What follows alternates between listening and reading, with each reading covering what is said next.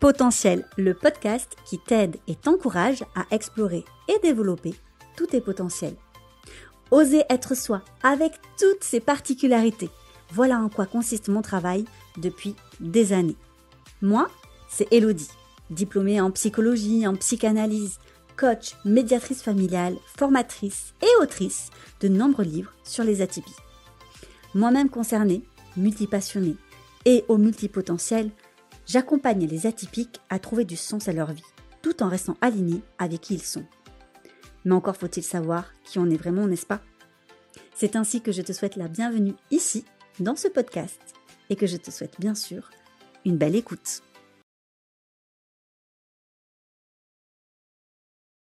Et bonjour à vous, comme je suis contente de vous retrouver chaque lundi dans un nouvel épisode de podcast. Et cette semaine, j'avais envie eh d'appréhender un sujet qui revient souvent et en même temps dont on parle pas tant que ça, je pense. C'est à quel point les personnes atypiques se sentent bêtes. Et c'est pas pour rien que pour de nombreux atypiques, et notamment du coup les personnes surdouées, le terme surdoué, HPI, bah ça fait grincer des dents. Ça fait grincer des dents parce que ça voudrait dire surdoué, ça veut dire que déjà on est doué, mais en plus d'être doué, on est au-dessus de doué. HPI, ça veut dire qu'il y a un potentiel, mais il est en plus très haut. Ça met une pression de dingue, et en plus, ça ne correspond pas souvent, voire très très peu, à ce que eux, ils ressentent de leur réalité. C'est pour ça d'ailleurs que Jeanne Sofachin, euh, qui est à mon sens euh, une professionnelle exceptionnelle et qui a fait énormément avancer la cause de la douance en France, elle est psychologue et on lui doit de très beaux ouvrages sur le sujet et aussi sur ses centres cogiteuses.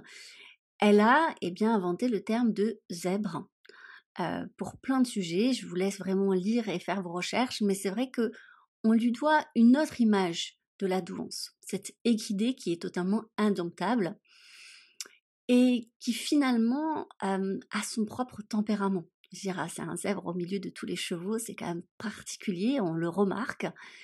Il a son propre caractère, il a sa propre vision des choses, du monde, et il a des relations différentes avec ses pairs.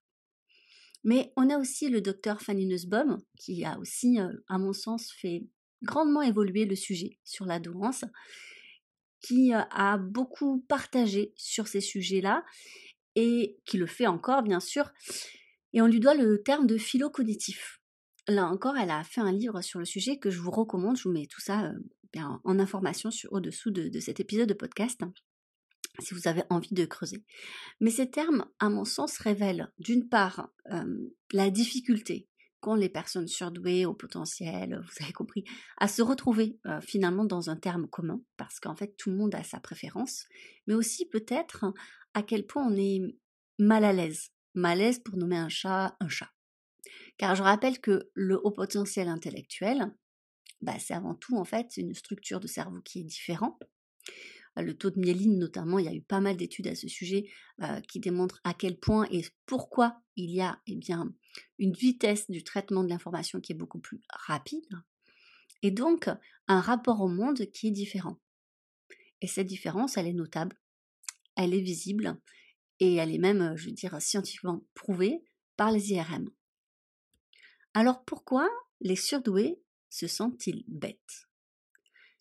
Déjà, j'aime bien rappeler que lorsqu'on est surdoué, on peut être bête parce que en fait, on est toujours le con de quelqu'un. Effectivement, bah, vous serez toujours considéré comme quelqu'un de stupide pour une autre personne sur cette planète. Comme il y aura toujours quelqu'un que peut-être vous, vous allez considérer comme stupide. Ça peut être contextuel à une situation, à une phrase, à, une affirmation ou, pas, ou ça peut être lié au fait que cette personne n'a absolument pas les mêmes valeurs que vous et du coup, eh bien, euh, elle baisse dans votre estime. Quoi qu'il en soit, être bête, être stupide, ça reste quand même de l'ordre du subjectif. Surtout en ce qui concerne les atypiques, bien sûr. Et c'est là où c'est intéressant. Et j'avais très envie du coup de développer ce sujet avec vous aujourd'hui. Il faut savoir que les surdoués ont certaines caractéristiques, alors attention, c'est pas du tout une liste à cocher et ne, prenez pas pour argent comptant tout ce que je vais vous dire dans le sens où n'oubliez pas, chaque personne, chaque atypique est unique, l'atypiste colore avec notre personnalité, notre histoire de vie, nos expériences, donc d'une personne à l'autre, ça peut être totalement différent. Mais on peut remarquer certaines caractéristiques qui reviennent régulièrement et qui expliqueraient pourquoi finalement on se sent bête. Déjà, il faut savoir que les surdoués ont tendance souvent à se comparer avec les personnes autour d'eux. Pourquoi? Parce qu'en fait, lorsqu'on se sent différent depuis tout petit, ou qu'on a la sensation que les autres, en tout cas, ne sont pas comme nous, parce que ça peut être soit on se sent nous pas comme les autres et le problème viendrait de nous, soit on remarque que les autres ne sont pas comme nous et on se dit mais c'est quoi le problème avec les autres? Euh, Il y a vraiment cette dualité euh, souvent entre, les personnes surdouées.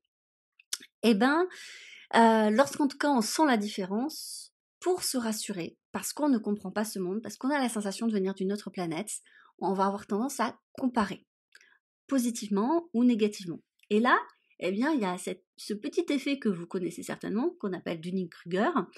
Euh, euh, on appelle ça aussi euh, donc l'effet de surconfiance. C'est un biais cognitif hein, par lequel les, les personnes les moins qualifiées, les moins compétentes dans un domaine, eh bien, elles surestiment leurs compétences.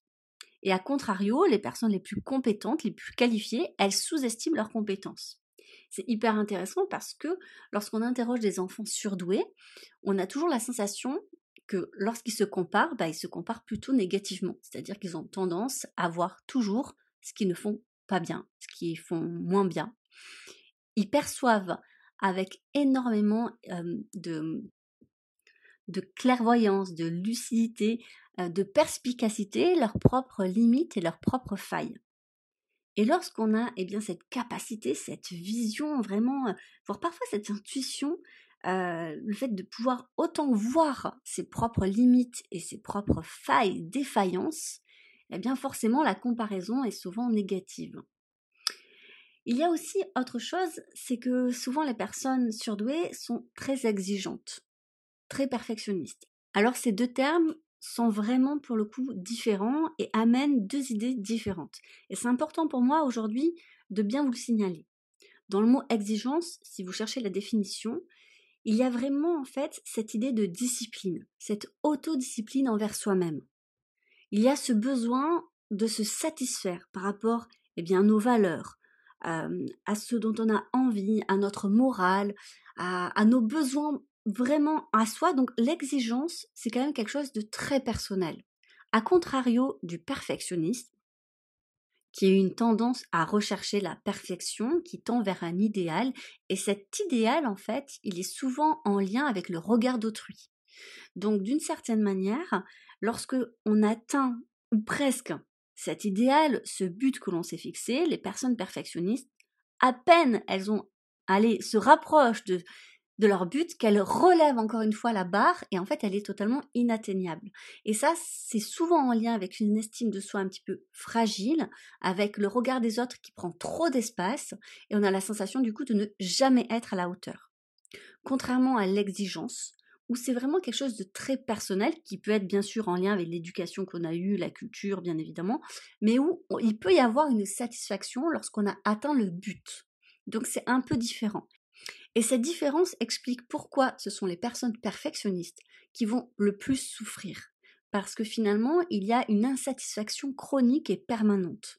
Tandis que les personnes exigeantes, ce n'est pas forcément évident, elles sont souvent très dures envers elles-mêmes, mais le plus difficile, c'est qu'elles sont souvent dures envers les autres.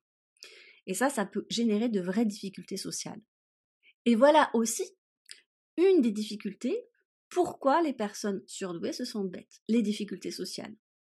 Lorsqu'on se sent en décalage, lorsqu'on a la sensation d'être à côté de la plaque, lorsqu'on croit finalement qu'on ne sait pas faire, qu'importe finalement ce qu'on dit, ce qu'on fait, ça ne fonctionne pas, on a la sensation finalement d'être bête. Ce sentiment d'être stupide vient très jeune lorsqu'on a des difficultés sociales.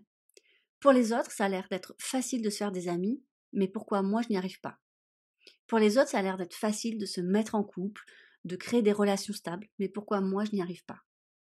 Et ça, eh bien forcément, ça nourrit la sensation d'être bête.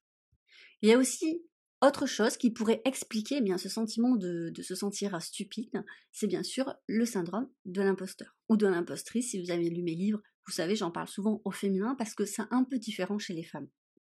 En effet, chez les personnes surdouées, il y a souvent cette sensation, c'est dû à la chance.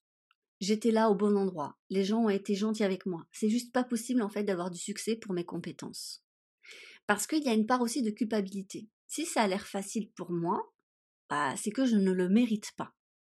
Chez les jeunes enfants, lorsqu'ils ont eu une note plus haute que la moyenne, voire en plus haute que leurs camarades, alors même qu'ils ont passé moins de temps à travailler, il y a une sorte de culpabilité. Et cette culpabilité, elle peut rester en grandissant. Si par exemple vous avez une promotion alors que vous ne savez pas trop pourquoi, si dans votre bah, carrière professionnelle vous avez quand même un certain succès, que les gens vous envient, ça peut générer une sorte de culpabilité et même un malaise parce que bien vous sentez que les autres vous jalousent et vous voulez pas faire de la peine aux autres. Vous aimeriez au contraire en fait mettre les autres en avant.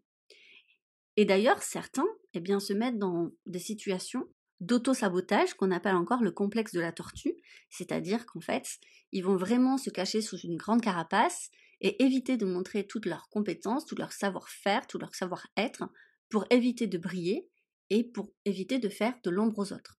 je rappelle souvent dans mes accompagnements que c'est pas comme ça que ça fonctionne. C'est parce qu'on se permet de briller qu'on peut eh bien aider les autres à rentrer dans la lumière. En fait, éteindre votre lumière ne les met absolument pas dans la lumière et votre lumière ne fait absolument pas d'ombre aux autres. Tout ce que ça va faire, c'est créer ce cercle vicieux, ou encore une fois, ça va nourrir vos croyances que oui, vous êtes bête. Parce que vous vous êtes montré la preuve que oui, vous êtes bête puisque vous n'y arrivez pas.